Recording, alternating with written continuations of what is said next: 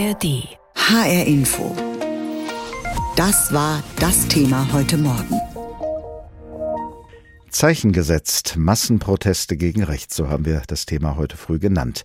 Hunderttausende waren es insgesamt über ganz Deutschland verteilt, die demonstriert haben. In Frankfurt waren es 40.000 am Samstag, in München waren es gestern 200.000. Ein so großer Andrang, dass die Veranstaltung aus Sicherheitsgründen abgebrochen wurde. Und viele hatten es sehr deutlich auf ihre Plakate geschrieben, gegen wen genau sie demonstrieren wollten, nämlich gegen die AfD. Demonstriert wurde auch in der Bundeshauptstadt. Von dort berichtet unser Korrespondent Uli Haug. Berlin Mitte, Sonntagnachmittag. Die S-Bahnen sind überfüllt. Zehntausende strömen ins Regierungsviertel, um friedlich für Demokratie zu demonstrieren. Bundesweit waren es am vergangenen Wochenende Hunderttausende Menschen. Der Bundespräsident würdigt in seiner Videobotschaft ihr Engagement gegen Menschenfeindlichkeit und Rechtsextremismus. Die Zukunft unserer Demokratie hängt nicht von der Lautstärke ihrer Gegner ab, sondern von der Stärke derer, die die Demokratie verteidigen. Zeigen wir, dass wir gemeinsam stärker sind. Auslöser für die Proteste sind die Enthüllungen des Recherchezentrums Korrektiv über ein Treffen von AfD-Vertretern mit Neonazis Ende November. Dabei wurde über die massenhafte Ausweisung von Menschen mit Migrationsgeschichte gesprochen. Im ARD-Bericht aus Berlin behauptet der parlamentarische Geschäftsführer der AfD-Bundestagsfraktion Baumann, es sei ein Treffen von Geschäftsleuten gewesen, wie es Tausende in Deutschland gebe. Dieses Treffen ist nicht das, was eine infame Kampagne bundesweit daraus macht. Baumann bedient Verschwörungstheorien. Er spricht von einer Kampagne wegen der guten Umfragewerte der AfD. Und wenn er konkret danach gefragt wird, warum AfD-Chefin Alice Weidel dann nach dem Treffen den Arbeitsvertrag mit ihrem persönlichen Referenten aufgelöst hat, bleibt Baumann unkonkret. Da hat es vorher schon irgendwie Probleme gegeben. Äh, Frau Weidel, wie alle anderen sagen wir, wissen wir, es gibt keine Belege und auch diese Personale hat damit mit diesem Fakt nichts zu tun. Nach den Korrektivrecherchen geht die AfD seit Tagen in die Vorwärtsverteidigung, versucht eine Skandalumkehr inklusive breit angelegter Medienschelte. Eine Kommunikationsstrategie, die verfangen könnte. Und ob ein AfD-Verbot an der Wahlurne abschrecken könnte, ist auch nicht sicher. Der Extremismusexperte Alexander Häusler im ZDF. Es könnte so eine Art Trump-Effekt eintreten. Nicht nur, dass die Skandale äh, dazu führen, äh, dass die Wähler sich überlegen, eine solche Person zu wählen, sondern im Gegenteil, dass die Skandale beflügeln nach dem Motto, yes, ist recht, der sächsische Ministerpräsident Kretschmer schließt ein AfD-Verbotsverfahren nicht aus, wenn die rechtlichen Voraussetzungen dafür gegeben sein sollten. Aktuell gehe es für ihn aber vor allem darum, gemeinsam die politischen Probleme im Land zu lösen. Wir müssen den Nährboden für die Extremisten entziehen. Das haben wir gesehen bei DVU, NPD. Das wird bei der AfD genauso sein. Aber wir müssen jetzt ins Handeln kommen. Breite Teile der Gesellschaft sind an diesem Wochenende für die Demokratie auf die Straße gegangen. Das sollte Ansporn für die demokratische Mitte sein, Probleme gemeinsam anzugehen und zu lösen. Zeichen gesetzt. Massenproteste gegen rechts, so haben wir das Thema heute früh genannt. Hunderttausende waren es insgesamt über ganz Deutschland verteilt, die demonstriert haben. In Frankfurt waren es 40.000 am Samstag, in München waren es gestern 200.000. Ein so großer Andrang, dass die Veranstaltung aus Sicherheitsgründen abgebrochen wurde.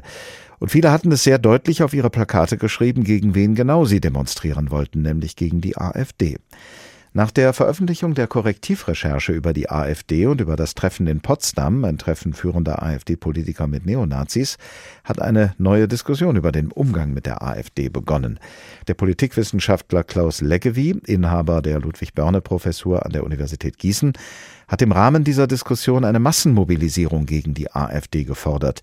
Vor der Sendung habe ich mit ihm gesprochen und ich habe ihn gefragt, hat diese Massenmobilisierung, die Sie gefordert haben, nun an diesem Wochenende stattgefunden? Ja, unbedingt. Also ich bin sehr erfreut und auch überrascht über die Größe der Demonstration und ich denke, das ist ein Zeichen dafür, dass viele aufgewacht sind und den wahren Charakter der AfD erkannt haben, sie also weder verharmlosen, auch sie gar als Protestpartei nutzen. Ich glaube, hier ist tatsächlich ein Schalter umgelegt worden und sind wir politisch an einen gewissen politischen Kipppunkt gekommen, wo auf der einen Seite, und das sieht man schon in der letzten Umfrage, die AfD in einer Trotzreaktion erstmal noch weiter gewinnen kann, wo sie aber auch mittelfristig bis zu den anstehenden Wahlen verlieren kann. Es waren sehr viele Menschen aus unterschiedlichen politischen Lagern, die gegen rechts demonstriert haben.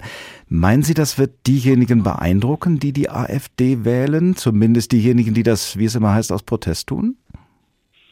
Das kommt drauf an. Also es gibt natürlich eingefleischte AfD-Mitglieder und Funktionäre. Ich erinnere daran, dass allein im letzten Jahr 10.000 neu in die Partei eingetreten sind und die werden das äh, nicht revidieren, bloß weil jetzt andere auf der Straße sind.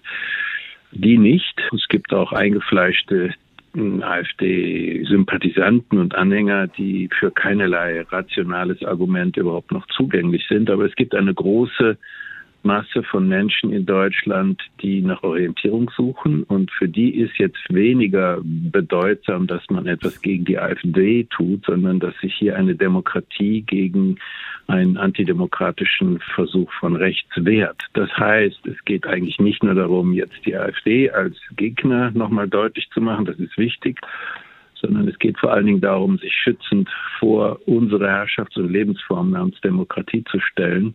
Also hier gibt es eine große demokratische Reaktion der Mitte auf das, was die AfD vorhat. Und das ist ja jetzt ruchbar geworden. Und insofern bin ich erstmal damit sehr zufrieden. Was die Nachhaltigkeit betrifft, äh, kann man vielleicht das österreichische Beispiel mal heranziehen. Es gab da das Ibiza-Video, es gab eine große Aufregung. Herr Strache, der damalige Vorsitzende der FPÖ, musste zurücktreten, aber sein Nachfolger, Herr Kickel, ist jetzt bei demoskopischen 30 Prozent bundesweit in Österreich und sieht sich schon als nächsten Bundeskanzler. Also es muss jetzt dafür gesorgt werden, dass jetzt nicht nur ein Strohfeuer aufgeflammt ist, sondern dass man darüber nachdenkt, was man strategisch der AfD entgegensetzt. Ja, eben ein Wochenende Demonstration ist ja erstmal nur ein Wochenende, das dann ja auch schnell wieder in Vergessenheit geraten kann. Was sollte denn Ihrer Ansicht nach jetzt passieren? Was meinen Sie konkret damit, dass man sich vor die Demokratie schützen stellen sollte? Was sollten die politisch Verantwortlichen tun? Was sollte aus der Bevölkerung geschehen?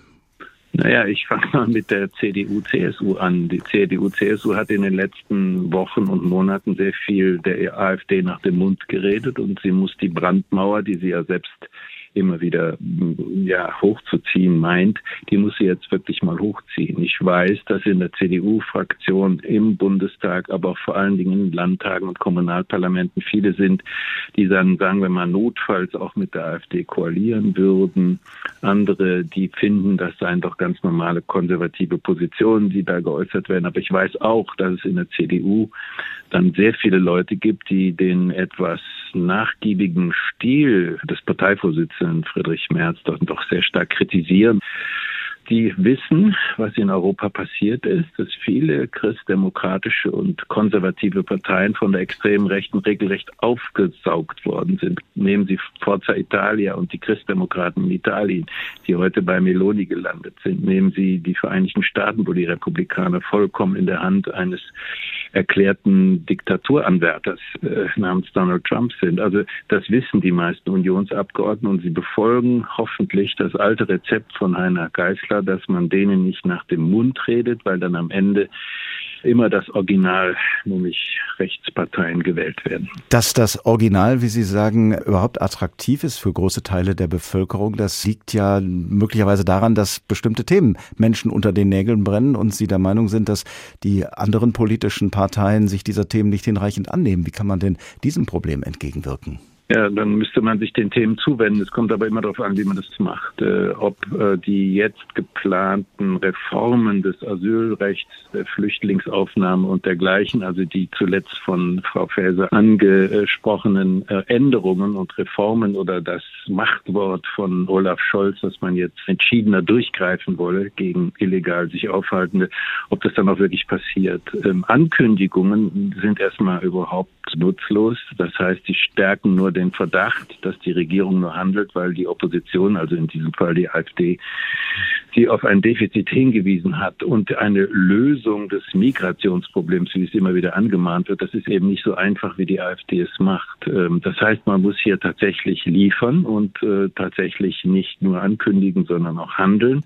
Das muss man aber in legalem Wege tun, rechtsstaatlich, und das muss man humanitär tun und das muss man politisch pragmatisch tun. Diskutiert wird ja seit spätestens seit diesem Potsdamer Treffen auch ein Verbot der AfD. Wie stehen Sie dazu? Davon halte ich nicht besonders viel. Erstens mal Demokratie theoretisch. Man kann einen so starken Mitbewerber nicht einfach per Verbot aus dem Wettbewerb kicken. Das würde viele AfD-Anhänger äh, eigentlich noch zu einer Trotzreaktion oder eine Märtyrerrolle inspirieren. Und außerdem würde es im Moment ja gar nichts nützen. Ich sprach eben eingangs von dem Kipppunkt, an dem die AfD jetzt ist. Jetzt kann man sie tatsächlich packen und auch bekämpfen. Ein Verbot käme vielleicht in einem Jahr, anderthalb, vielleicht noch später in Betracht. Äh, hier muss man springen. Jetzt ist die Wahl in die Europawahl, die absolut entscheidend ist. Und jetzt sind die Landtagswahlen. Und bis dahin nützt eine Verbotsdebatte relativ äh, wenig. Ich bin auch ziemlich sicher, dass der Bundestag insgesamt einem solchen Antrag einzelner Abgeordneter gar nicht zustimmen wird. HR Info, das Thema. Diesen Podcast finden Sie auch in der ARD Audiothek. Mehr als 70.000 Menschen in Hessen sind an diesem Wochenende auf die Straße gegangen, um die Demokratie zu verteidigen und um gegen die AfD zu protestieren. 70.000, deutlich mehr als ursprünglich erwartet worden waren. In Gießen etwa hatte man mit etwa 1000 Demonstrierenden gerechnet, gekommen waren mindestens 12.000. Ähnlich sah es in Kassel aus. Auch in Limburg und Offenbach wurde demonstriert. Die größte Kundgebung fand in Frankfurt statt, wo nicht einmal Römerberg und Paulsplatz zusammen ausgereicht haben, um die mindestens 35.000 Menschen zu fassen. Eindrücke unserer Reporterin Alicia Lindhoff. Demokratie scheitert nicht an Autokraten, sondern an teilnahmslosen Demokraten. So steht es auf dem Demoplakat einer jungen Frau auf dem Frankfurter Paulsplatz. Und ähnlich sieht es auch die 32-jährige Debbie aus Offenbach. Ich bin heute hier, weil ich der Meinung bin, dass es schon längst an der Zeit ist, dass man nicht mehr nur sitzen bleibt und sich zu Hause mit seiner Meinung versteckt, sondern einfach aktiv werden sollte, auf die Straße gehen sollte, weil gerade jetzt die Zeit ist, den Mund aufzumachen. Eine stärker werdende AfD und ihre Deportationsfantasien, Rassisten, die sich im Aufwind fühlen, das will Debbie nicht mehr hinnehmen. Neben ihr stehen zwei Mädchen im Teenageralter. Meine Nichten, die schwarz sind, sind auch immer mehr mit dem Thema konfrontiert und das bedrückt sie doch sehr. Und aus dem Grund habe ich sie dann heute auch zum ersten Mal mit hierher genommen. Die war noch nie auf einer Demo, einfach um denen auch zu zeigen, dass es super viele Menschen gibt, die gegen rechte Gesinnung sich einsetzen und äh, dass sie sich ein bisschen weniger alleine damit fühlen. Sich alleine zu fühlen, das kennt auch Stefan Kneißl, der mit seiner Familie aus dem Main-Kinzig-Kreis gekommen ist. In seinem Heimatdorf hat die AfD bei den letzten Gemeinderatswahlen mehr als 30 Prozent der Stimmen bekommen. Und ich falle also immer wieder unangenehm auf, weil ich lasse mir meinen Mund nicht verbieten äh, und äh, falle damit auf, dass ich gegen die AfD bin, was da gerade auf dem ländlichen Bereich da oft auf Widerstand stößt. Ja. Aber keiner würde aufstehen und sagen, wir sind 70 Prozent. Ja. Er hofft, dass die schweigende Mehrheit lauter wird. Öfter, dass sowas müsste öfter passieren, dass wir aufstehen, weil wir sind wirklich mehr. An vielen Orten sieht es gerade so aus, als könnte sich Stefan Kneißels Wunsch erfüllen. Zum Beispiel in Gießen, wo am Samstag zwischen 12.000 und 15.000 Menschen zusammengekommen sind. So viele wie seit Jahrzehnten nicht mehr für eine Demonstration. Armin Abasi vom Organisationsbündnis Gießen bleibt bunt hat damit nicht gerechnet. Wir hatten 250 beantragt, dann relativ schnell auf 1000 und dann auf 3000 und wir alle, okay, ist das realistisch? Ist es zu viel für Gießen? Ist es zu wenig? Und heute hat es gezeigt, es war viel zu wenig. Wir haben es mehr als verdreifacht. Bei so vielen Menschen gibt es nicht nur Gemeinsamkeiten. So gehen etwa die Meinungen zu einem AfD-Verbotsverfahren auseinander. Und in Frankfurt ist zwar Oberbürgermeister Mike Josef von der SPD als erster Redner geladen, aber die Moderatorin lässt es sich nicht nehmen, vorher noch die Sozialdemokraten für deren aus ihrer Sicht unmenschliche Asyl- und Migrationspolitik scharf zu kritisieren. Mike Josef wiederum kommt mit seiner Vorvorgängerin Petra Roth von der CDU auf die Bühne und plädiert dafür, über politische Differenzen hinweg zusammenzuarbeiten. Wir sind gerade in Frankfurt auch streitlustig. Ja, und deswegen streiten wir uns zu Recht über viele Themen. Über die Klimapolitik, über die Sozialpolitik, über die Wirtschaftspolitik. Und die Kritik müssen auch wir ertragen, das ist gut so. Aber eines sind wir nicht, Wir sind nicht naiv. Die Rassisten, die Antisemiten, die Feinde unserer Freiheit organisieren sich. Wir stehen als Demokratinnen und Demokraten zusammen, gemeinsam auf gegen die Menschenfeinde unseres Landes. Das machen wir zusammen und das machen wir entschlossen. Mike Josef sagt auch, Frankfurt sei ein starker Teil der Freiheits- und Demokratiebewegung, die sich in diesen Tagen und Wochen in ganz Deutschland formiere. Debbie, die Offenbacherin, die mit ihren Nichten gekommen ist, ist da nicht ganz so optimistisch. Skepsis ist immer dabei. Man kennt es aus der Vergangenheit, die Black Lives Matter Demos. Ähm, da hat man ja auch viel Ansturm gehabt und dann ist doch recht schnell wieder abgeflacht. Trotzdem machen die großen Demonstrationen Debbie Mut. Und auch sie hofft, dass das gerade nur der Anfang ist. Zeichen gesetzt. Massenproteste gegen rechts, so haben wir das Thema heute früh genannt. Ein Thema, das gestern Abend auch in der ersten Ausgabe der neuen Polit-Talk-Reihe Karen Mioska zur Sprache kam. Zu Gast war Friedrich Merz, der Partei- und Fraktionsvorsitzende der CDU. Und unser Hauptstadtkorrespondent Georg Schwarte hat zugehört. Mit ihm habe ich heute Morgen gesprochen und ich habe ihn gefragt, was hat Merz denn zu diesen Demonstrationen gesagt? Naja, er hat sich zumindest erstmal öffentlich geäußert. Das war auch neu, denn er hat lange geschwiegen. Am Wochenende gab es bei ihm auf X, dem äh, Nachfolger von Twitter, einen Tweet von ihm dazu.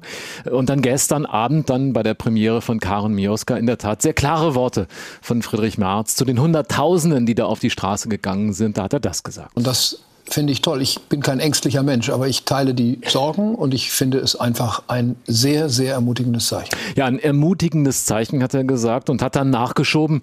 Es wäre schon noch besser, wenn jeder Zehnte beispielsweise von denen, die da auf die Straße gehen, anschließend sich jetzt in einer der demokratischen Parteien, bei der SPD, bei der CDU, bei der CSU, bei der FDP, bei den Grünen engagieren würden im Kampf gegen Rechtsextremismus und für die Demokratie. Das würde der Sache, sagt Merz, dann vermutlich noch viel mehr helfen. Diese Demonstrationen für Demokratie und gegen Rechts waren in sehr vielen Fällen gerade auch Demonstrationen gegen die AfD. Das hat man an vielen Plakaten und Wortbeiträgen merken können. Der Politikwissenschaftler Klaus Leggevi hat dazu hier in HR Info gesagt, dass die CDU-CSU in den vergangenen Wochen der AfD sehr viel nach dem Mund geredet habe und dass die Union seiner Ansicht nach die Brandmauer, die sie selbst gegen die AfD hochzuziehen meine, jetzt wirklich mal hochziehen müsse. Denn viele in den Reihen der Union, so Leggevi, seien bereit, notfalls mit der AfD zu koalieren. Wie hat sich Friedrich Merz denn zur AfD geäußert? Ja, er hat über die AfD natürlich gesprochen. Er ist gefragt worden, ist das eine Nazi-Partei? So hat ja Henrik Wüst, der Parteifreund von Friedrich Merz, der Ministerpräsident aus Nordrhein-Westfalen, die AfD genannt. Und da hat Friedrich Merz ein bisschen gewarnt, hat gesagt, diese Nazi-Keule, die helfe am Ende niemanden. Und äh, den Begriff Nazi-Partei, auch da war er zögerlich und zurückhaltend. Ich würde es nicht so, ich würde es nicht so verallgemeinernd sagen. Da sind sicherlich auch Mitglieder dabei, die keine Nazis sind und die trotzdem sich auf diesen Weg begeben haben. Ja, und er sprach von einem Dilemma, vor dem nicht nur die CDU, die CSU stehe, sondern eben alle anderen demokratischen Parteien, eben im Umgang mit diesen Protestwählern, den AfD-Wählern, die eben nicht in Gänze als Nazis beschimpft werden könnten. Und wenn man die erreichen wolle, dann dürfe man sie eben nicht beschimpfen. Aber Stichwort Brandmauer, Sie haben es erwähnt, ja, da gab es Irritationen in der Vergangenheit bei diesem Friedrich Merz. In einem ZDF-Sommerinterview hatte er gesagt, natürlich müsse in Kommunalparlamenten dann auch nach Wegen gesucht werden, wie man gemeinsam Stadt, Land und Landkreis gestaltet gemeinsam mit der AfD, hatte er gemeint. Da ist er dann gestern Abend darauf angesprochen worden. Da sagte er, ja, da sei er falsch interpretiert worden. Das habe er so überhaupt nicht gemeint. Er hat nochmal versucht klarzumachen, mit der AfD gibt es keine Zusammenarbeit. Er hat gesagt, es gibt einen Unvereinbarkeitsbeschluss, sowohl für die Linkspartei eine Kooperation mit der, als auch mit der AfD und mit Blick auf die Wahlen in Ostdeutschland. Da sagte Friedrich Merz dann das. Wir werden nicht mit Was wäre wenn Fragen in diese Wahlen gehen, sondern wir werden mit dem Mut in die Wahlen gehen zu sagen, bitte Wählerinnen und Wähler, überlegt euch gut, was ihr tut. Genau diesen Zustand in Thüringen, den wollen wir verhindern. Ja, diesen Zustand, da war gemeint, dass möglicherweise, wenn es nach diesen jetzigen Umfragen geht, überhaupt keine Regierungsbildung an der AfD vorbeigeben könne, wenn nicht die CDU bereit ist, beispielsweise mit der Linkspartei zu kooperieren. Markus Söder, der Amtskollege von Friedrich Merz an der Spitze der Schwesterpartei CSU, ist sehr dafür, sich mit der AfD auch unter dem Stichwort Parteienfinanzierung zu befassen, überprüfen zu lassen, ob man sie von den staatlichen Zuschüssen für politische Parteien mhm. ausschließen könne. Hat Söder seinen Amtskollegen Merz da an seiner Seite? Da ist er nicht explizit drauf eingegangen. Er ist auch äh, nicht eingegangen explizit auf die Frage Parteienverbot, ja oder nein. Viele in der Union sind da ja auch skeptisch. Auch Markus Söder übrigens ist ja skeptisch. Und äh, Markus Söder hatte ja jetzt diese Idee, Sie haben es angesprochen, die Streichung von Finanzmitteln. Da schauen alle auf Friedrich Merz, auch die CDU, die CSU, auf den kommenden Dienstag. Denn da wird ja ein Urteil erwartet des Bundesverfassungsgerichts zur Frage, ob die rechtsextreme NPD weiter staatliche Parteienfinanzierung profitieren kann davon oder nicht. Und das könnte gewissermaßen eine Blaupause sein. Das schlägt Markus Söder vor, das sagt die SPD, das sagen die Grünen. Friedrich Merz hat sich bei dem Punkt gestern Abend da doch zurückgehalten. HR Info, das Thema. Diesen Podcast finden Sie auch in der ARD Audiothek. Zeichen gesetzt, Massenproteste gegen Rechtsextremismus, so haben wir das Thema heute Morgen genannt. In Berlin beteiligten sich etwa 100.000 Menschen an einer Kundgebung. Sie waren seit dem Nachmittag ins Regierungsviertel geströmt und es waren deutlich mehr als von den Veranstaltern vorhergesagt. Und auch in München gingen bis zu 100.000 Menschen auf die Straße. Die Veranstalter hatten aufgefordert, für Demokratie und Vielfalt einzustehen. Kundgebungen gab es überall im Land, auch in Frankfurt, Köln und vielen anderen Städten. Darüber spreche ich jetzt mit dem ehemaligen Bundestagspräsidenten Wolfgang Thierse von der SPD. Tausende Menschen haben gegen Rechtsextremismus in der AfD demonstriert. Wie groß ist das Zeichen, das von diesen Demos ausgeht? Also ich muss gestehen, dass ich wirklich froh und sogar ein wenig stolz bin über unsere Landsleute, über die Bürgergesellschaft in diesem Lande. Denn sie zeigen, die vielen Hunderttausende, ja, wenn man das zusammenrechnet, äh, schon fast Millionen, dass die Bürger begriffen haben, dass die Verteidigung unserer offenen, liberalen, rechtsstaatlichen Demokratie nicht nur eine Sache derer da oben, der Politiker, der Polizei, der Justiz ist, sondern eben der Bürger selber. Und dass sie den öffentlichen Raum nicht den Rechten und den Rechtsextremen la Pegida und AfD überlassen, sondern begreifen, auch der öffentliche Raum ist unsere Demokratie. Die Zivilgesellschaft hat ein deutliches Zeichen gesetzt jetzt am Wochenende. Sie hat also gezeigt, dass sie an den Errungenschaften, Sie haben es ja auch gesagt, der Demokratie festhalten will, dass sie sich also von rechtsextremen Parolen auch nicht beeindrucken lässt. Aber was muss jetzt eigentlich von der Politik kommen? Also was muss da passieren? Welche Signale müssen von dort jetzt kommen? Na, ich will noch mal etwas sagen, was ganz wichtig ist, weshalb die Demonstrationen so wichtig sind. Die widersprechen nämlich der Behauptung, der AfD, sie spreche für das Volk, sie spreche für die schweigende Mehrheit. Und jetzt hat diese Mehrheit gezeigt, wir schweigen nicht, wir sind das Volk und nicht die AfD, die beansprucht, für das Volk zu reden. Das ist ganz wichtig, das ist das wichtige Zeichen. Ich hoffe auch an die, die in irgendeiner Weise aus Wut, aus Verärgerung, aus, aus äh, Überzeugung die AfD zu wählen bereit sind, zu zeigen, wir sagen euch, diese AfD spricht nicht für die Mehrheit, nicht für das Volk in diesem Lande. Das ist für mich so besonders wichtig. Jetzt wissen wir ja aus Untersuchungen, dass ein Großteil der Wähler der AfD keine Nazis oder Neonazis sind. Wie schaffen es denn die Parteien aus der Mitte der Gesellschaft, diese Menschen jetzt wieder zu gewinnen, damit man halt eine andere Politik machen kann und damit auch diese wieder ein Teil dieser Demokratie werden?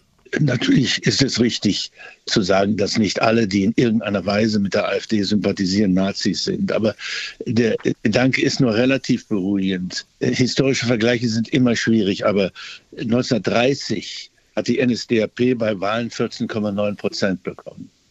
Drei Jahre später war sie an der Macht und man konnte damals auch behaupten, dass nicht alle, die mit der Nazi-Partei sympathisierten, Nazis sind. Also der Gedanke ist nicht so beruhigend. Und zweitens, weil sie sofort wieder auf die Politik kommen. Zunächst einmal geht es auch darum, dass die Bürger, die jetzt demonstrieren, sich damit nicht zufrieden geben, sondern ihre Haltung in den Alltag übersetzen das Gespräch suchen, dem Gespräch nicht ausweichen, dem Widerspruch nicht ausweichen mit den Nachbarn, den Freunden, den Kollegen, den Verwandten, die bereit sind, sich auf die AfD einzulassen. Das ist wichtig, im Alltag unsere offene, liberale Demokratie zu verteidigen.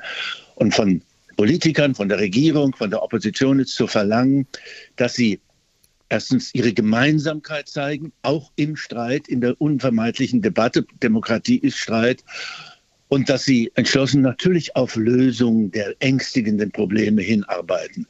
Aber ich mache mir nichts vor, wir leben in einer durchaus dramatischen Situation der Gleichzeitigkeit vielfältiger Probleme und Veränderungen, die sozusagen Abwehr bei vielen Menschen erzeugen. Man muss wissen, es gibt keine Wunder gegenwärtig, es gibt keine schnellen Lösungen. Also müssen wir auch miteinander lernen, dass entschlossen an Lösungen gearbeitet wird, aber dass Geduld und Toleranz eine der wichtigsten Tugenden in dieser Demokratie sind. Herr Thiers, es wird ja viel derzeit über ein mögliches Verbot der AfD diskutiert. Sollte das in Betracht gezogen werden oder ist das der falsche Weg und hilft wahrscheinlich eher noch der AfD? Ich drehe mal das Thema um. Welchen Sinn macht es, einen AfD-Verbotsantrag auszuschließen? Natürlich weiß ich, dass es bei uns richtigerweise hohe Hürden für ein Parteienverbot gibt, dass die Beweisführung nicht ganz leicht ist, das Verfahren lang, das Risiko des Scheiterns groß, die Chance für die AfD, sich als Opfer zu stilisieren. Also es geht nicht um ein AfD-Verbotsverfahren jetzt. Aber ich finde, der Staat hat die Pflicht, angesichts der Gefährlichkeit der AfD, man muss nur in die Bundestagsdebatten hineinhören, dann weiß man, dass die AfD den systematischen Versuch macht, unsere Demokratie lächerlich zu machen und zu zerstören. Angesichts dieser Gefahr ist es schon wichtig, dass diese Partei beobachtet, geprüft wird, alle Möglichkeiten geprüft werden, deren demokratiezerstörerisches Handeln einzuschränken. Aber wie gesagt, ein Verbotsverfahren steht nicht auf der Tagesordnung, aber ich würde es eben auch nicht ausschließen, sondern es bleibt ein Gegenstand der Aufmerksamkeit und des Prüfens. Da waren jetzt ja viele, viele Menschen aus ganz unterschiedlichen politischen Lagern, die gegen Rechtsextremismus demonstriert haben. Meinen Sie, dass AfD-Wähler oder Sympathisanten das in irgendeiner Form beeindruckt hat? Den harten Kern nicht. Es gibt rechtsextremistisch eingestellte Bürger in diesem Land. Leider. Deren Zahl ist auch viel zu groß, meine ich. Aber dass doch auch Sympathisanten oder mögliche Wähler der AfD sehen, dass diese AfD nicht für das Volk spricht, dass dieser Anspruch verlogen ist. Und das ist schon ein bisschen beeindruckend zu sehen, dass die Demokraten entschlossen sind, diese Demokratie zu verteidigen. Diesen Podcast finden Sie auch in der ARD Audiothek.